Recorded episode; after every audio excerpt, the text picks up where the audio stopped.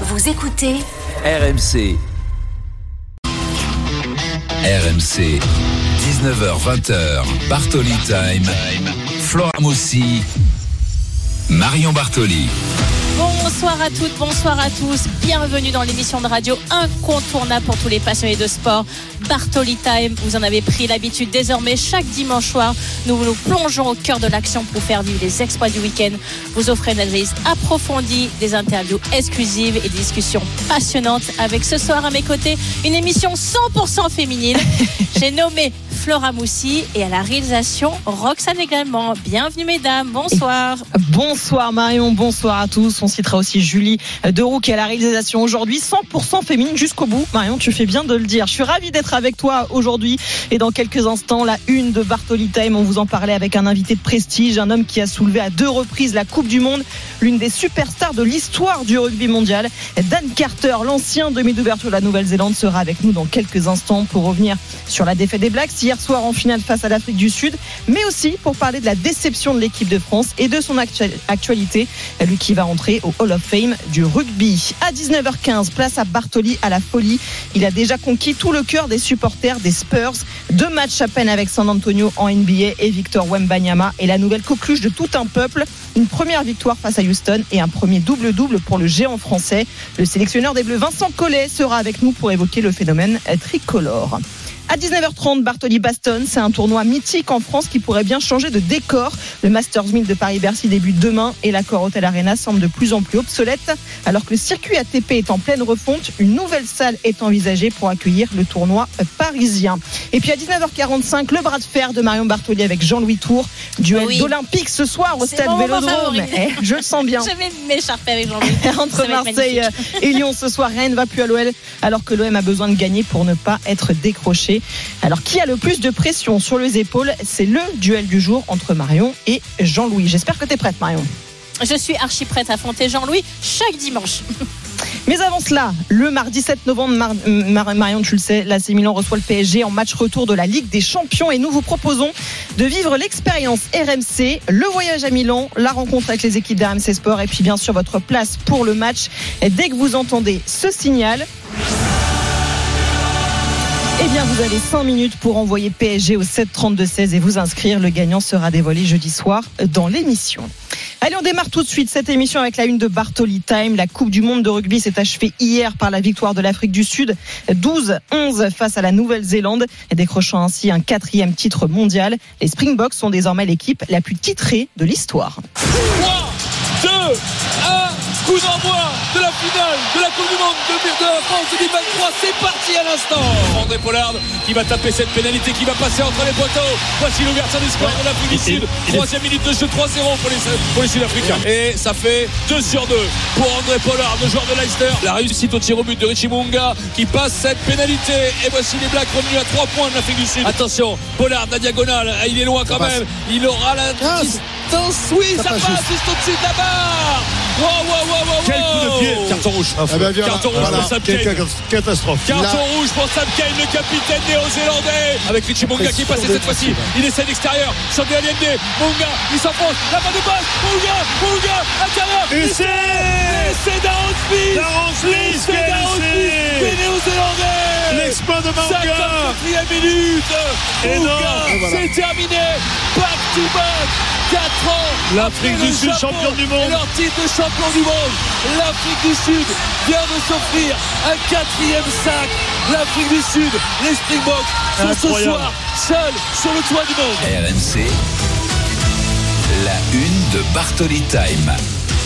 Une victoire d'un point en quart de finale, une victoire d'un point en demi, une victoire d'un point en finale. Marion, qu'est-ce que tu as pensé de, de ce match? Plus globalement de la victoire des Sud-Africains, c'est euh, mérité selon toi? Oui, alors bien sûr, quand tu as une compétition aussi serrée, aussi accrochée, tu l'as dit, ils ont vaincu d'un point seulement leur adversaire sur les trois derniers matchs. Ça démontre toute leur force mentale. Moi, je peux pas m'empêcher d'être déçue parce que j'ai tellement grandi avec euh, la passion pour les All Blacks. J'ai j'ai eu la chance de jouer le tournoi d'Auckland plusieurs années consécutives, le tournoi de tennis d'Auckland, et j'ai pu comprendre et vraiment vivre au cœur de ce pays cette passion et cette cette émotion que les Néo-Zélandais re- ressentent à chaque fois qu'ils voient leur pays évoluer, leur euh, leur nation évoluer, leur équipe évoluer. Donc j'étais forcément déçue. Après, j'ai j'ai ressenti euh, beaucoup beaucoup de pression sur les Mhm. épaules des All Blacks. D'ailleurs, ils prennent un carton un carton jaune très très rapidement. Euh, c'est toujours particulier ces matchs. On sait très bien que ça va jouer à extrêmement peu de choses, mais forcément de voir Dan Carter qui arrive au départ, qui qui ouvre euh, cette boîte de cette fameuse marque française pour montrer le trophée, j'ai trouvé que la cérémonie de clôture était absolument sublime et ça a été un très grand match de rugby. La Nouvelle-Zélande qui, comme l'Angleterre et la France avant, elle échoue d'un rien face au désormais double champion du monde en, en titre.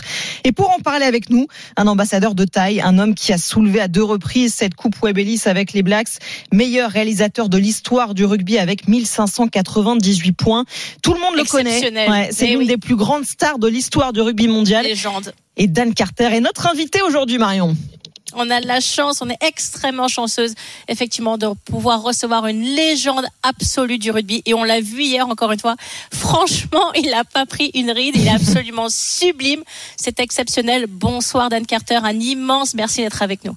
Ah, no problem. Thank you. Je suis désolée, Dan. Je vais commencer par cette interview par une question qui vraiment me fend le cœur parce que j'étais à fond pour les All Blacks hier. Mais il y a eu cette défaite en finale pour un petit point. Qu'est-ce que vous retenez de ce match Uh, always uh, disappointed when, when your team. Uh, On est toujours déçu quand son équipe est si proche de gagner une Coupe but, du Monde. um, Mais je félicite l'Afrique du Sud. La façon dont ils ont gagné ces matchs avec un seul point d'avance sur les trois matchs de phase finale, c'est vraiment fou. Vous savez, gagner deux fois d'affilée la Coupe du Monde, ce n'est jamais facile. C'est un énorme accomplissement pour eux. Mais aujourd'hui, je pense aux joueurs All Blacks et combien ce doit être difficile pour eux aujourd'hui. Parce que je sais qu'ils ont beaucoup travaillé pour en arriver là. Ils étaient si proches de décrocher ce titre mondial. So close, but they should be extremely proud about everything that they achieved. L'Afrique du Sud finalement remporte ce tournoi en s'imposant sur ses trois derniers matchs pour un petit point. Qu'est-ce qui a manqué selon vous aux Blacks hier soir? Uh, I think just you know, in, in big moments like that, it's going to come down to just. Je pense uh, que ce qui a pu manquer, c'est dans les moments tendus de uh, garder son calme sur une ou deux décisions pour éviter d'être exclu du terrain. Il y a eu quelques uh, petites erreurs dans des moments cruciaux pour les Blacks. Uh, All Blacks. Um, Vous savez, dans des gros matchs comme ça, vous devez être très précis dans vos choix. Really accurate, so, um, Ils sont revenus très proches des Sud-Africains, mais vous savez, jouer avec autant de courage à 14 mecs contre 15 toute une partie du match, ça prouve bien le caractère de cette équipe. uh, men for, for most of the game and, and still have a chance to win it goes to show the, the character of the team. Hier, c'est vous qui avez apporté hein, le trophée Webb Ellis euh, sur le terrain. J'imagine euh, un énorme moment pour vous, en plus devant le public français que, que vous connaissez très bien. hein. Yeah, it's a you know a very um, uh, here in France, having lived and, and played here. Oui, la France a une place occasions. spéciale dans mon cœur. J'ai vécu et joué ici à plusieurs occasions. Et puis évidemment le trophée Webb Ellis, j'ai eu l'occasion de l'emporter, de le soulever à deux reprises avec les Blacks. Ce sont des très bons souvenirs que j'ai avec ce trophée. Donc l'apporter pour la cérémonie de clôture, c'était un grand honneur pour moi. Maintenant, on a rendu le trophée à Sia Colissi et à toute son équipe. Um,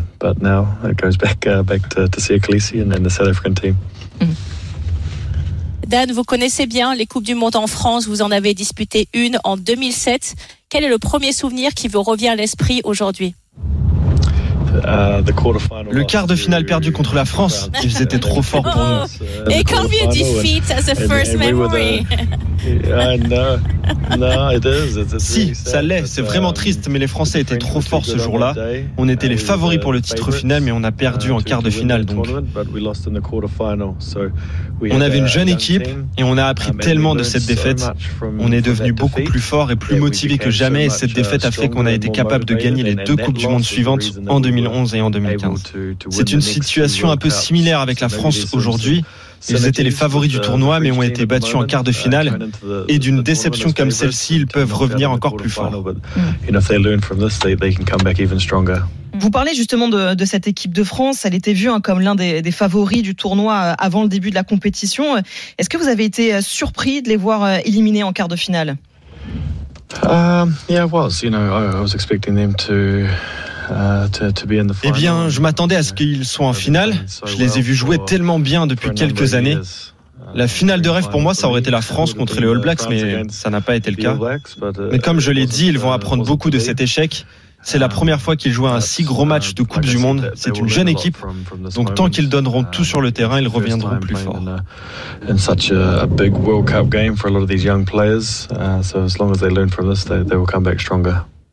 Vous savez ce que c'est que de disputer une Coupe du Monde devant son public avec toute la pression que ça engendre. Vous aviez réussi à gagner la vôtre en 2011 en Nouvelle-Zélande. Ça représente quoi ce moment pour vous? Uh, it depends how you look at it. You know, pressure, you know, can be a burden, or actually pressure can be, can be a privilege. Ça dépend comment vous prenez les choses. Vous savez, la pression, ça peut vous paralyser ou bien vous galvaniser. Et si vous parlez à tous les joueurs de rugby français et que vous leur demandez où ce serait le lieu de leur rêve pour disputer une Coupe du Monde, ils répondront en France. C'est toujours un privilège de jouer une Coupe du Monde chez soi, dans son pays.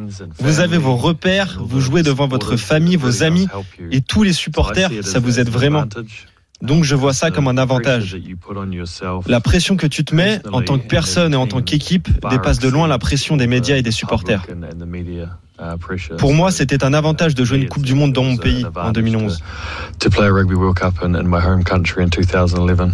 Euh, Dan, si vous êtes en France, c'est aussi euh, parce qu'aujourd'hui, vous allez devenir un des nouveaux membres du Hall of Fame, aux côtés notamment de Thierry Dussautoir ou Brian Abana. Qu'est-ce que ça représente pour vous? Oh, it's a, it's a huge um, moment, one I'm, I'm really, you know, proud about to. C'est un moment vraiment important. Je suis vraiment très fier de faire mon entrée au Hall of Fame aux côtés de légendes absolues de notre sport.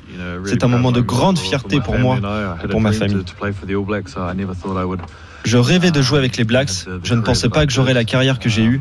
Je suis très reconnaissant d'avoir pu jouer avec une équipe néo-zélandaise extraordinaire, donc ce n'était pas envisageable d'accéder au Hall of Fame ce soir sans mes coéquipiers, coachs et tous les staffs qui m'ont aidé tout au long de ma carrière. The Hall of Fame inductee tonight with, without uh, you know all my teammates and coaches and management that, that helped me um, all throughout my career. Vous avez également votre actualité la sortie d'un livre intitulé L'art de vaincre sur la philosophie de l'excellence en 10 leçons, comment développer son leadership? C'est quoi pour vous la culture de l'excellence? Yeah, having recently retired from Ayant quitté récemment le rugby professionnel, j'ai essayé de ne pas changer qui j'étais, parce que quand vous vous jetez corps et âme dans quelque chose comme le rugby pendant une si longue période de votre vie, pour être le meilleur joueur de rugby au monde pendant presque 20 ans et qu'ensuite vous arrêtez, ça peut être challengeant.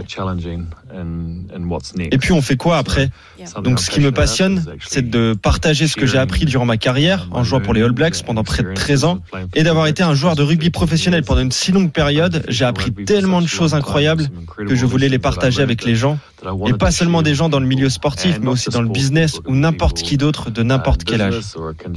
Je voulais juste aider à faire grandir les gens, développer leur leadership et d'aider à être une meilleure version de soi-même chaque jour un peu plus.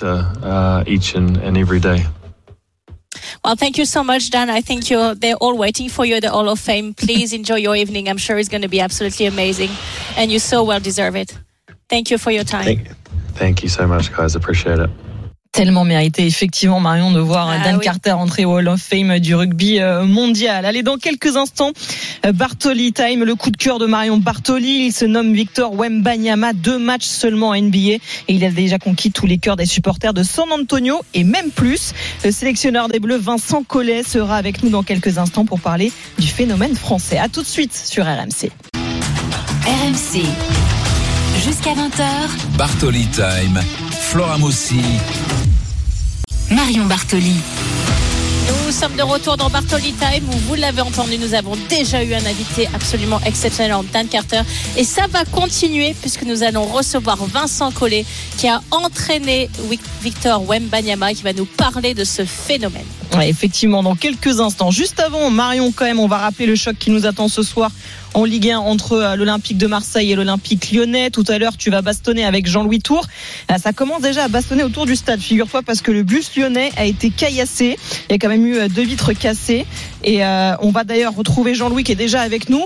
Euh, salut Jean-Louis, tu nous entends? Oui, salut tout le monde. Ouais. Super, alors bien. raconte-nous tout. Sois bien parce à l'abri Jean-Louis, Ouais. mets-toi à l'abri. Ça a bien chauffé, ça hein, va. c'est ça? Qu'est-ce qui s'est Ouais. passé avec Alors, le, le car Ben, lyonnais alors visiblement, les, les infos qu'a pu confirmer Florent Germain, notre correspondant à Marseille, c'est que Fabio Grosso a euh, donc pris des éclats de verre et euh, saignerait au niveau du visage. Des pompiers ont été appelés pour le soigner parce que le bus des Lyonnais, à l'arrivée au Vélodrome, a été caillassé. Euh, il y a eu plusieurs éclats à, à différents endroits euh, du bus, notamment sur la fenêtre où se trouvait Fabio Grosso. Donc il a été touché en partie. Alors nous, on a aperçu en tribune de presse des joueurs lyonnais arriver pour la reconnaissance sur la pelouse de Mm. façon classique. Donc, hormis euh, Qui a été touché, pour l'instant, on ne sait pas si d'autres joueurs à l'intérieur ont été touchés. Ouais, c'est quand même toujours particulier avoir un match aussi important quand même euh, quand Il faut il y a ce surtout le genre condamner. Il faut surtout Ouais. le condamner parce qu'on peut être supportrice ou supporter et, et s'en prendre et en aucun cas s'en prendre au bus ou aux joueurs. Donc ça c'est vraiment une action condamnable de la part des supporters de l'Olympique de Marseille malheureusement. Et même si euh, ce club a fait beaucoup d'efforts pour que ça n'arrive plus, ça continue à arriver et c'est vraiment extrêmement dommageable et c'est une action que je condamne totalement. Merci beaucoup. Il faut, euh, il faut oui, voir juste ce qui va se passer maintenant euh, quand même parce qu'évidemment les dirigeants oui. lyonnais euh, sont euh, en colère. Il y a des policiers qui sont sur place pour euh, constater les dégâts et essayer euh, d'établir les faits euh, avec précision. Même si quand on est arrivé au stade, on a senti cette ambiance vraiment particulière d'un OM Lyon avec beaucoup Ouais. de, de pétards et de tensions. Euh, maintenant à voir ce qui s'est passé à l'intérieur, qui est blessé, de- à quel point les joueurs sont choqués. Hein, Jean-Louis, j'ai une question pour, exactement. une question Ouais, pour toi. Les, les Olympiques ont toujours été extrêmement tendus, que ce soit à Lyon ou à Marseille. Mais quelles peuvent être les conséquences actuellement, ou en tout cas en l'état, pour l'Olympique de Marseille Est-ce qu'il peut y avoir un- une suspension de match, un arrêt de match, un match sur tapis Je- vert On peut aller jusqu'où? J'ai j'ai pas envie de m'avancer sans savoir Marion parce que le, le euh, je pense que l'éventail peut être large. Euh, je sais pas s'il peut y avoir des décisions euh, euh, autour de la rencontre de ce soir ou si ça va juste rester au niveau d'une enquête de police puisque la police est déjà sur place. Est-ce qu'il peut y avoir des sanctions sportives sur la rencontre? Je là pour le coup j'ai pas envie de m'avancer parce qu'il nous manque des éléments. On te retrouve tout à l'heure, euh, Jean-Louis. Tu auras peut-être plus d'infos euh, d'ici là. Et chauffe-toi bien aussi parce que Marion elle a de, de forts Oui. arguments tout à l'heure pour, euh, pour de la corde à sauter, des talons des ça fait une semaine, ça fait une semaine que je me prépare. hein. Merci Jean-Louis, on te retrouve euh, tout à l'heure. Avant d'enchaîner avec Bartoli euh, à la folie, un mot du top 14, on suit en ce moment euh, La Rochelle face à Castres. Euh, Le temps, le score, Romain Asselin. Salut Flora, salut Marion. 21 pour La Rochelle, 17 pour le Castre Olympique. Ça vient de repartir ici à De Flandre, 45e minute de jeu. À chaque fois, les Castrés, à chaque fois qu'ils ont pris un jaune, ils ont réussi à marquer. Ils ont pris trois cartons jaunes en première mi-temps, deux essais. Ils sont toujours là. 4 points d'écart, seulement 21-17 pour La Rochelle, 45e minute. C'est tendu dans ce match, effectivement. Allez, on en vient à Bartoli euh, à la folie. Victor Wembanyama. Il lui aura fallu euh, pas longtemps finalement pour obtenir sa première victoire en NBA. Deux matchs seulement avec les Spurs et c'est chose faite. Le tout en plus assorti d'un double-double. 21 points et 12 rebonds face à Houston. Le géant français a déjà conquis tous les cœurs aux États-Unis. On the drive. Oh my goodness! Send it to the line. DW. Smith. Oh my! Blocked by Wemby. Blocked again by Wemby. Get it out of here. And then Yama on the drive. He. RMC, Bartoli, à la folie.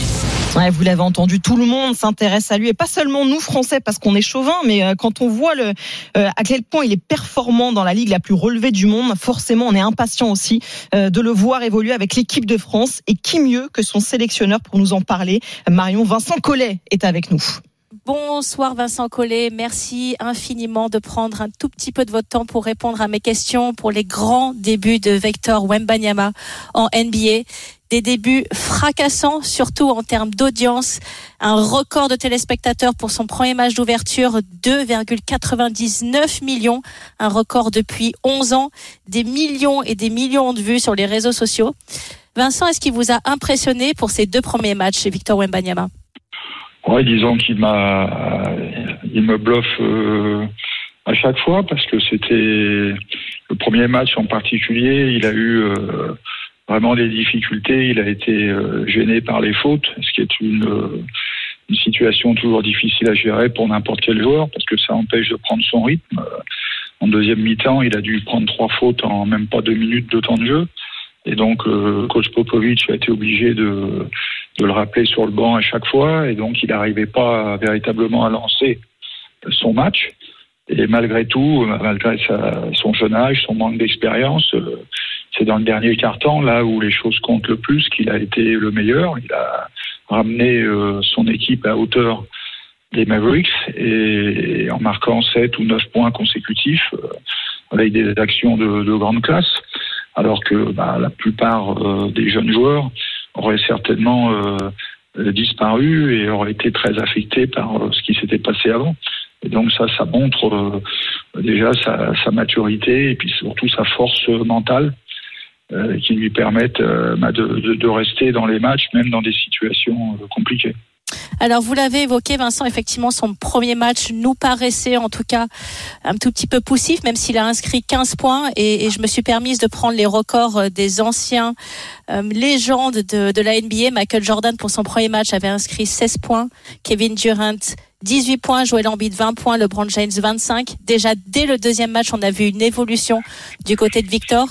Et on voit très bien qu'il est avec une équipe des Spurs qui est extrêmement jeune avec lui, donc pas forcément là non plus pour l'épauler, pour l'aider énormément.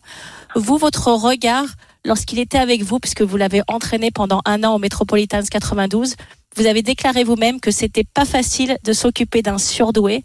Comment vous avez pu gérer ces moments avec lui?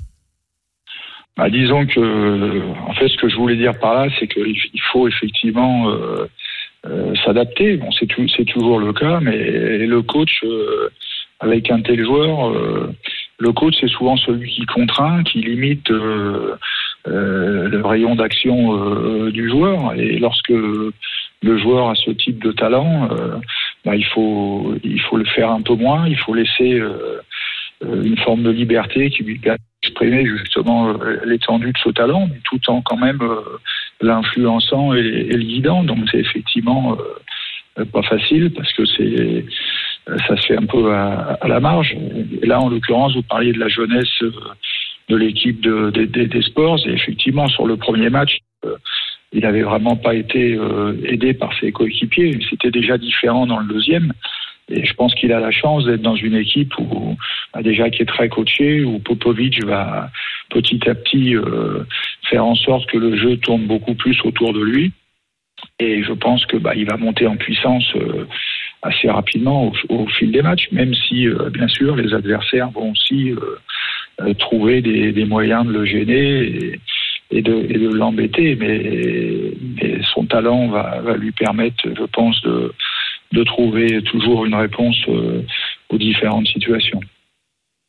Alors, j'ai pu lire toutes les déclarations des spécialistes de la NBA aux États-Unis, notamment la chaîne ESPN, qu'ils disent, en tout cas qui évoquent le fait que Victor soit extrêmement fin, très longiligne et qu'il va devoir certainement prendre en termes de masse musculaire pour pouvoir s'imposer dans la raquette et pas être tout le temps repoussé par les défenseurs. Est-ce que vous partagez cet avis ou vous voyez une évolution différente pour lui? Non, non, je pense que ça c'est bon, c'est une c'est une évidence. Hein. Il faisait à peine plus de 100 kilos pour quelqu'un qui fait plus de 2 mètres 20. Euh, donc ça clairement, euh, mais il a déjà pris 5 kilos depuis son arrivée. Euh, donc avec le travail estival et puis euh, de pré-saison, euh, bon, il a il a toujours une grosse grosse attention sur le travail physique. Hein. Oui. Déjà chez nous au Metropolitan, s'il avait déjà un préparateur qui le suivait que pour lui et, et qui l'a suivi là à San Antonio, là, Guillaume Altier. Et donc il va continuer ce travail-là et petit à petit il va s'étoffer davantage. Mais il faut quand même euh, garder l'équilibre parce que ce qui le rend exceptionnel, c'est sa motricité qui n'est pas celle d'un joueur de cette taille-là. Voilà, il a la motricité d'un joueur euh, d'un mètre 90 et, et, et ça c'est aussi dû au fait qu'il soit pas lourd. Donc il faut qu'il se renforce, mais tout en gardant quand même euh, le morphotype qui est le sien et qui est aussi un de ses atouts.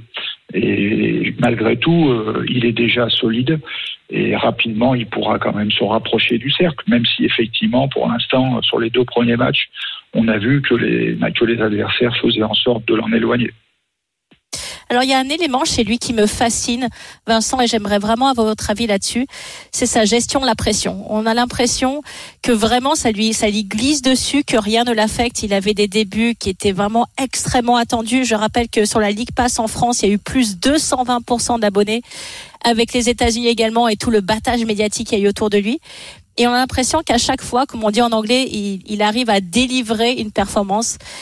Vous qui l'avez eu au quotidien, ça l'affecte Il vous en parlait parfois ou c'est vraiment quelqu'un de totalement hors norme qui est capable, quel que soit le niveau de pression exercé sur lui, de d'arriver sur le terrain et de performer?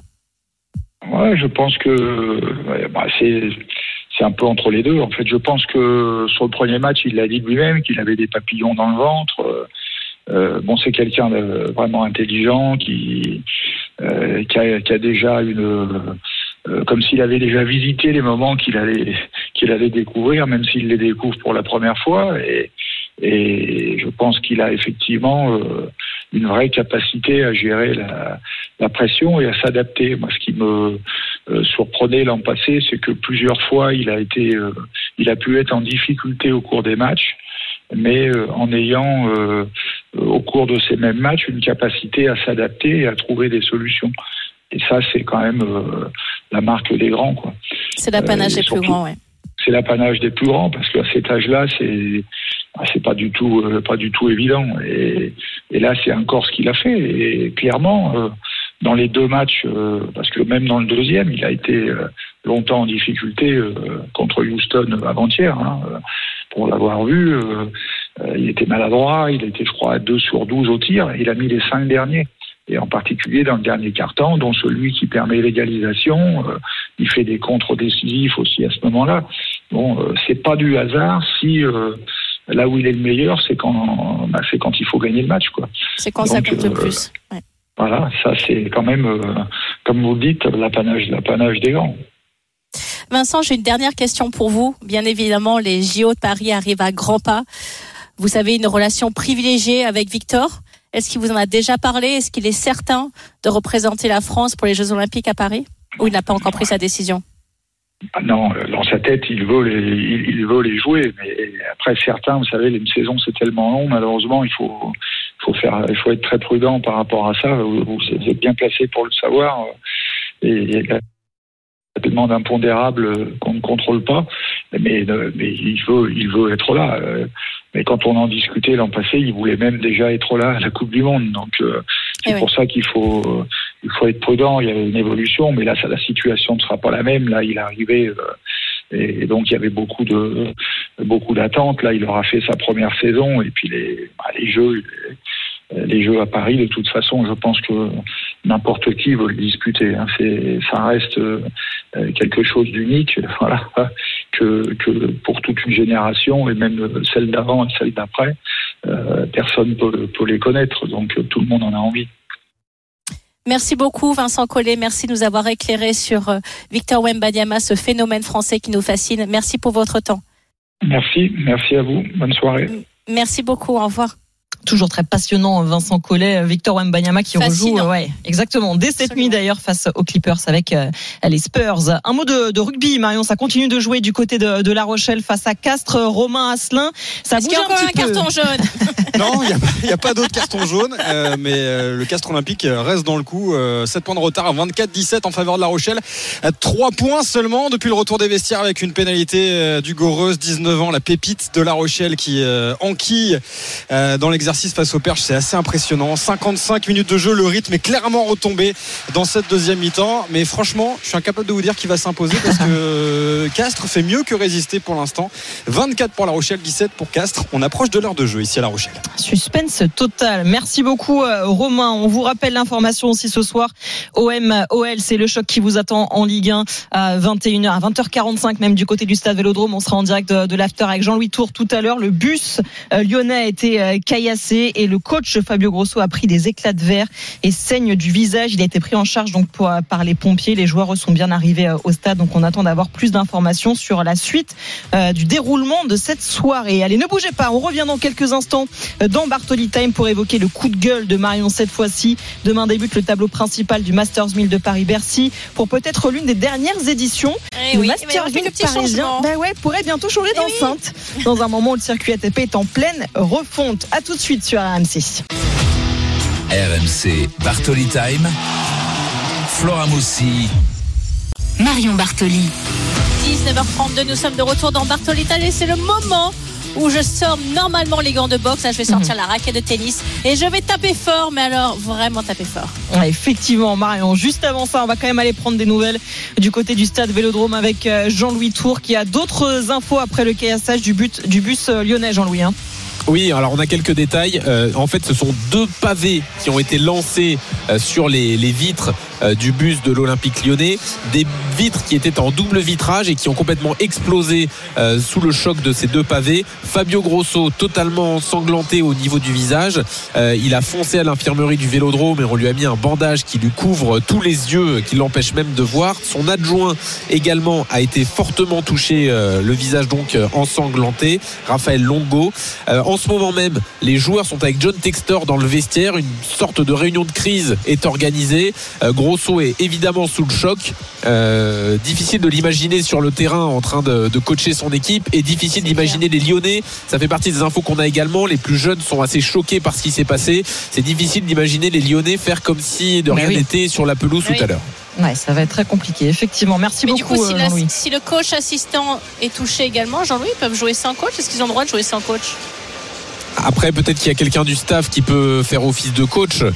Euh, Enfin, je, je- je pense que si les deux coachs ne sont pas en état euh, de- d'entraîner leur équipe, euh, j'ai du mal à imaginer les joueurs venir sur le Ouais. terrain et jouer le match sûr. comme s'il ne s'était rien passé dans le bus. Mais s'ils refusent Euh, eux de voilà, jouer, ça joue en ce moment. chose, ouais.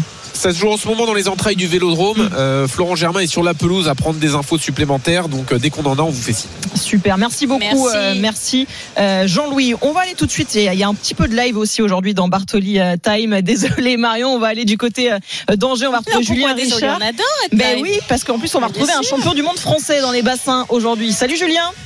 Salut Flora, salut Marion. Mais puisqu'on est dans. Bartoli Baston, eh bien on a un, un garçon qui va bastonner l'eau encore une fois et, et aussi un peu la concurrence. Maxime Grousset, champion du monde du 100 mètres papillon euh, et euh, bah, qui a décroché quatre titres déjà dans ces championnats de France. euh, et le 50 papillon, le 100 mètres papillon, le 50 mètres nage libre, le 100 mètres 4 nages. Il a battu le record de France du 100 mètres papillon. Et là, c'est la course reine, c'est le 100 mètres nage libre. C'est toujours un peu particulier. Alors je vous cache pas que il va être peut-être un peu seul face à la concurrence euh, nationale. Lui qui a pris la médaille de bronze hein, euh, sur le 100 mètres nage libre lors des derniers Mais championnats du vas-y, monde, plonge dans le bassin. Lâche le micro, plonge dans le bassin, j'ai vu, des, images. Mais oui, Julien mais si, mais très bien. Mais vas-y, Julien, lance-toi. Pas certain que ce soit une ex- ou pour les bêtisiers de l'hiver qui approchent. Euh, à noter également quand même, là je vais baisser la voix pour le départ, la présence d'un revenant, Mehdi Metella, d'eau numéro 1, qui est aussi un médaillé mondial sur 100 mètres, c'était en 2017 depuis. euh, il a un peu nagé en eau trouble, il y a eu quelques grosses difficultés, notamment personnelles. Euh, mais il revient petit à petit, Mehdi Metella. C'est parti donc pour cette finale du 100 mètres nage libre et sans surprise, on a un très très très gros départ de Maxime Grousset. Euh, Charles Rioux également, hein, médaillé de, de bronze l'an dernier sur ce 100 mètres, est bien parti, mais à la mi-course, au virage, 22 secondes et 27 centièmes. C'est le chrono aussi qui va aussi nous intéresser. Alors c'est moins rapide hein, que le temps de passage de son record personnel sur ce 100 mètres nage. Il faut dire qu'il n'est pas vraiment préparé pour cette compétition. L'objectif c'est dans 5 semaines les championnats d'Europe. Hein, euh, première étape dans cette route qui mène vers Paris. La dernière longueur euh, pour Maxime Grousset qui est euh, une longueur d'avance sur, sur tout le monde. Il est largement devant. Il s'impose facilement. 45 secondes, 79 centièmes. Pas si loin que ça de son record personnel. Victoire de Maxime Grousset. Cinquième titre individuel dans ces championnats de France. Ouais, c'est bien l'homme de ces championnats, effectivement, Maxime Grousset. Merci beaucoup, euh, Julien.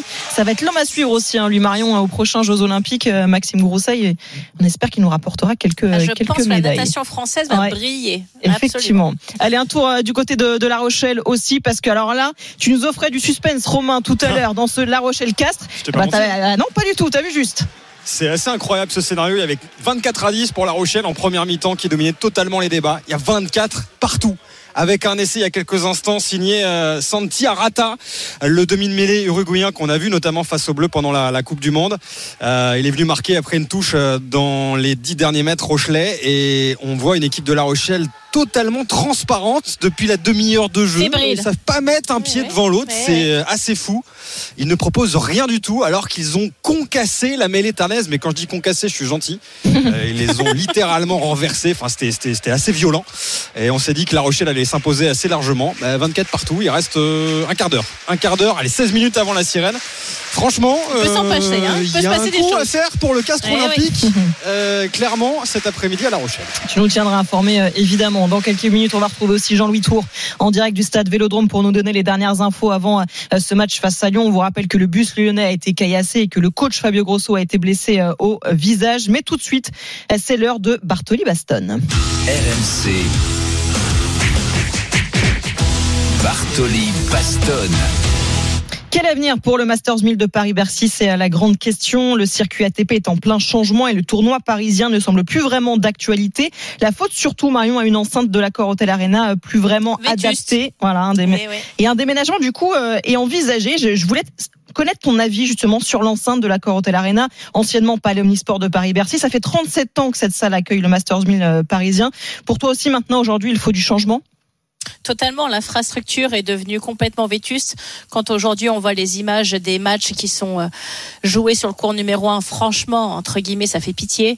Euh, Il y, a, il y a quasiment aucune hauteur de plafond, donc c'est vraiment pas digne d'un Master 1000. D'autant plus qu'il y a effectivement une refonte du calendrier ATP, où à partir, en tout cas, le dernier des derniers délais, c'est 2025 pour que tous les Master 1000 soient tournois combinés, donc 96 joueuses, 96 joueurs pour le tableau principal, plus les joueurs de double. Donc il faut absolument que le- que l'enceinte actuelle de Paris-Bercy soit modifiée parce qu'elle ne pourra jamais accueillir autant de matchs. Je, je souhaite quand même signifier qu'aujourd'hui, dans la structure actuelle, les cours d'entraînement sont situés derrière la gare d'Austerlitz et également dans le gymnase du ministère des Finances. Donc à moins que vous désiriez également avoir euh, une discussion avec votre contrôleur fiscal, mais sinon je suis pas certaine, voilà, je suis pas certaine que d'aller s'entrer dans le gymnase du ministère des Finances soit totalement euh, une des, des Mm. infrastructures dignes d'un master 1000. Donc c'est c'est obligatoire. Après où Eh oui, c'est ça. va se euh, la déplacer. Ça, c'est la grande question. question. Est-ce qu'il va rester sur Paris? Est-ce qu'il va y ailleurs? Va On parle beaucoup de, de, de la défense euh, Arena, notamment, euh, Oui. qui est une salle beaucoup plus grande aussi. 40 000 places. Voilà. Est-ce que ça, ça te semble être une bonne solution?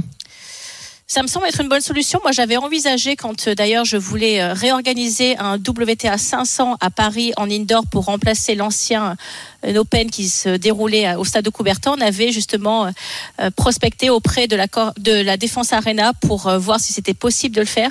En fait, c'est un stade résident du Racing 92 en rugby. Ils vont être également hôtes justement de la natation et du water polo au JO. Donc, ça me semble nettement plus favorable. Mais attention, en termes de nombre de cours, ça va être quand même une gestion pour arriver à découper entre guillemets cette arène en plusieurs morceaux et en plusieurs cours qui va pas être aussi évidente que ça. Donc je pense qu'il y a la ville de Lyon qui s'est également positionnée. Ouais, et tu parlais justement tout à l'heure aussi, Marion, de, cette refonte du calendrier du circuit ATP. Euh, Est-ce qu'on doit s'inquiéter euh, pour le tournoi parisien? Est-ce qu'à terme, on peut envisager qu'il disparaisse ou pas?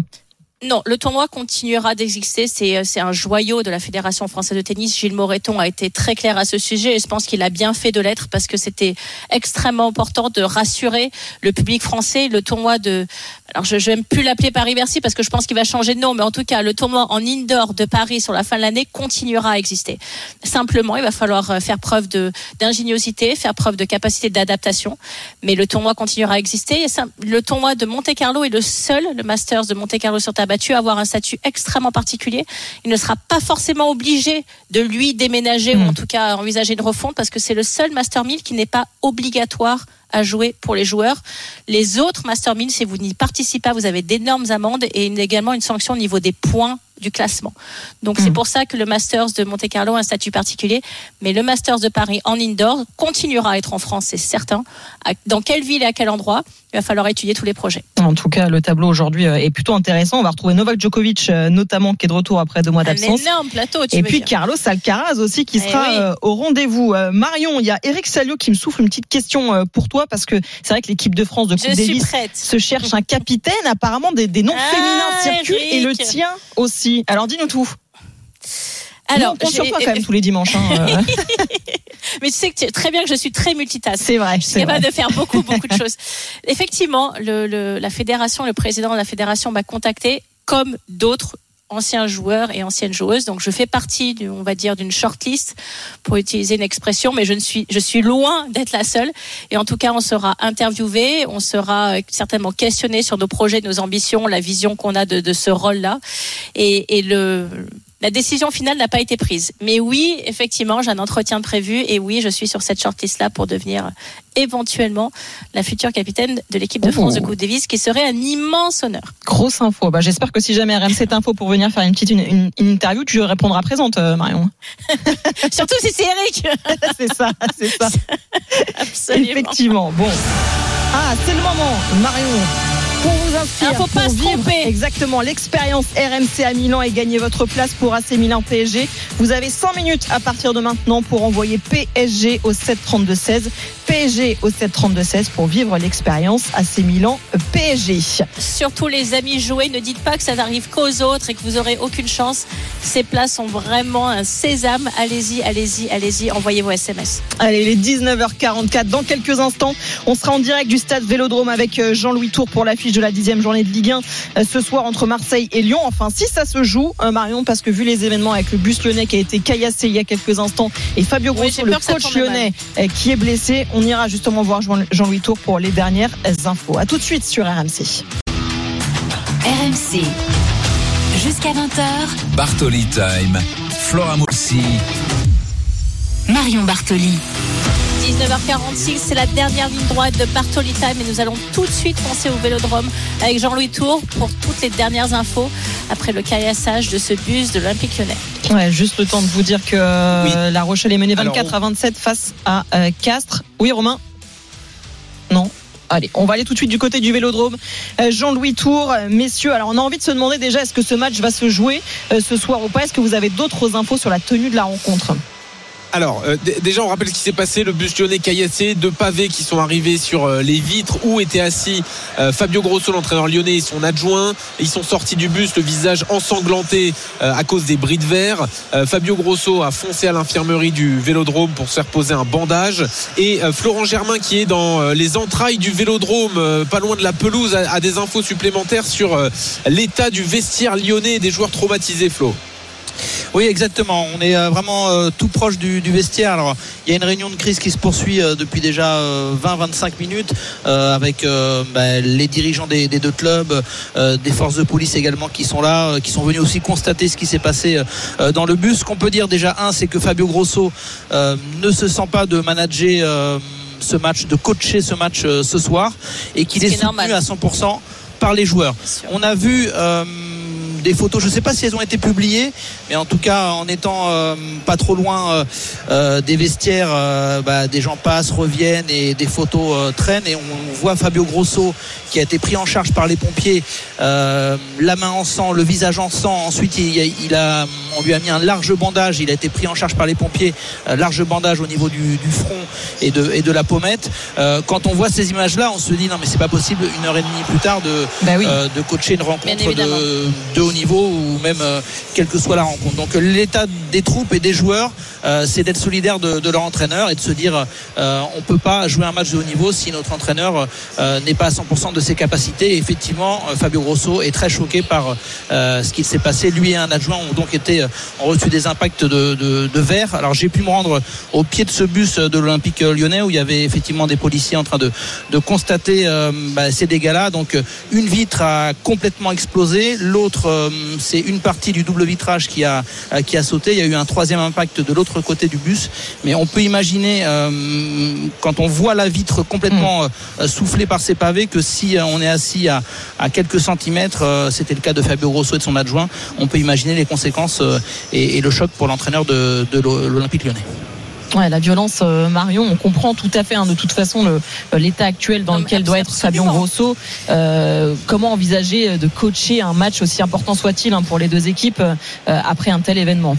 Totalement, Flora, et c'est pour ça, d'où la question euh, tout à l'heure que j'avais pour euh, Jean-Louis. Effectivement, encore une fois, euh, on comprend et je comprends. Je suis, je vais pas m'en cacher, tout le monde le sait, fan de l'OM, mais en aucun cas on peut cautionner, se permettre ce genre d'acte. C'est ridicule, c'est d'une bassesse absolue.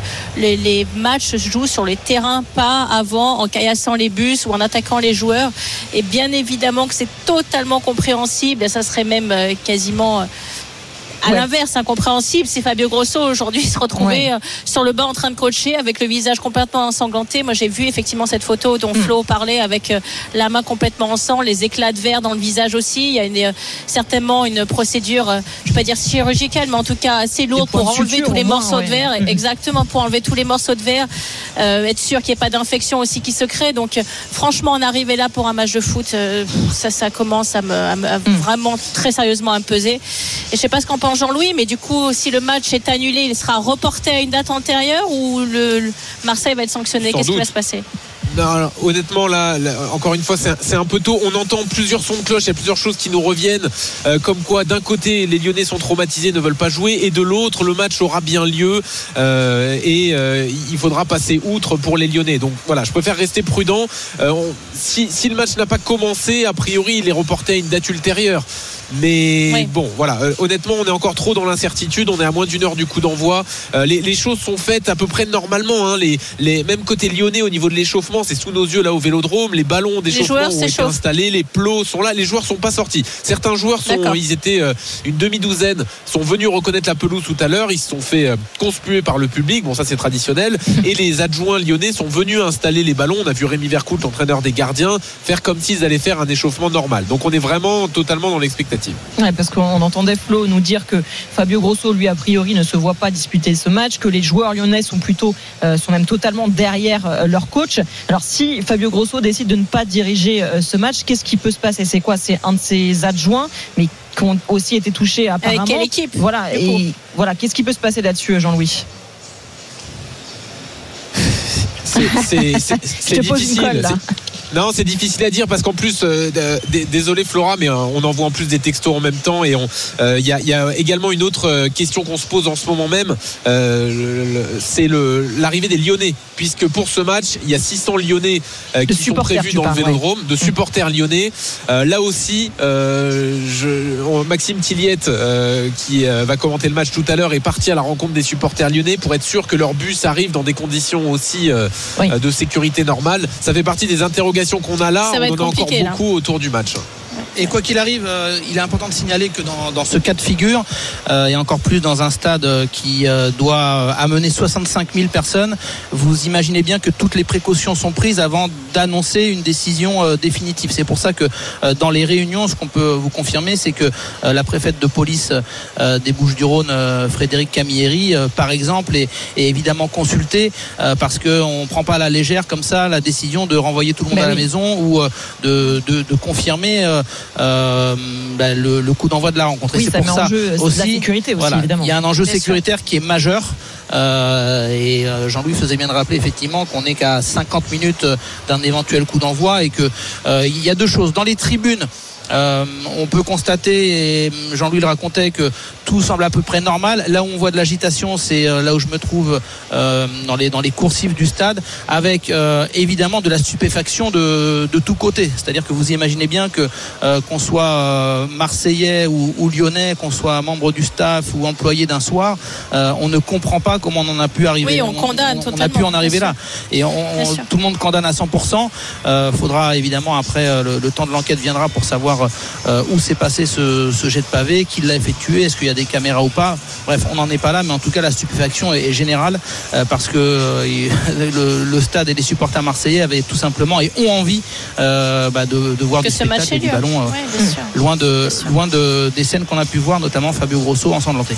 20h45 initialement donc prévu pour le coup d'envoi de cette de ce Lyon de ce Marseille Lyon euh, on va vous retrouver messieurs dans quelques instants Ouais. Jean-Louis euh, Flo vous allez nous donner les, les toutes dernières infos depuis Marseille hein. vous êtes au Vélodrome 20h pour le coup d'envoi de l'after euh, live on va vous laisser la main Et du coup, messieurs j'ai pas mon débat Ouais. avec Jean-Louis. Bah, Bah, là. Ah, là, bon, je suis déçu. J'ai fait Marion, la corde à sauter pas. pendant une semaine. Et ben voilà, pour rien. Pour rien du tout. pas. il est chaud quand même Jean-Louis merci beaucoup euh, Marion de m'avoir accueilli au week-end prochain tu retrouveras évidemment euh, JC allez dans quelques instants sur AMC vous avez rendez-vous avec Jean-Louis Tour pour l'after live en direct du stade Vélodrome pour euh, le choc on l'espère des Olympiques contre Marseille et Lyon à tout de suite sur RMC RMC jusqu'à 20h. Bartoli Time.